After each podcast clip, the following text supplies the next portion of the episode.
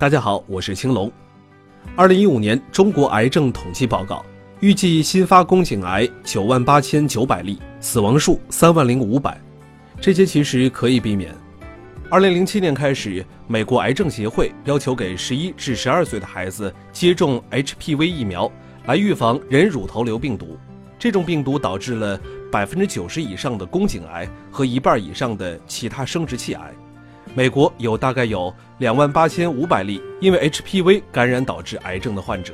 二零一六年，美国 HPV 疫苗覆盖到各州百分之二十九至百分之七十一，这是除了乙肝疫苗之外，人类第二个能预防癌症的疫苗。我们要知道，HPV 病毒主要通过性接触传播，几乎所有有性生活的女性一生中都会被 HPV 病毒感染，它还会通过母婴传播、衣源感染等。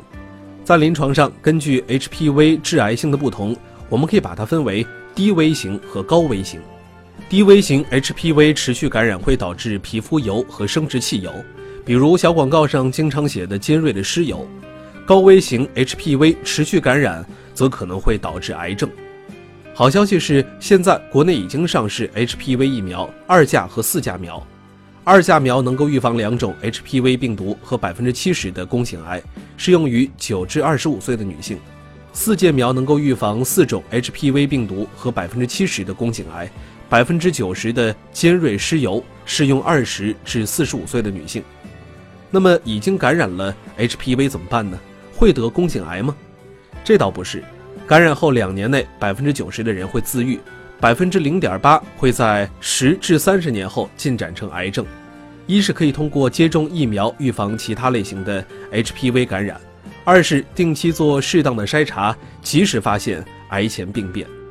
美国妇产科医师学会推荐，二十一至二十九岁可以每三年做一次巴氏图片检查，三十至六十五岁推荐每三年做一次巴氏图片检查，或者每五年巴氏图片联合。HPV 检查，如果已经进展为宫颈癌，要积极接受治疗。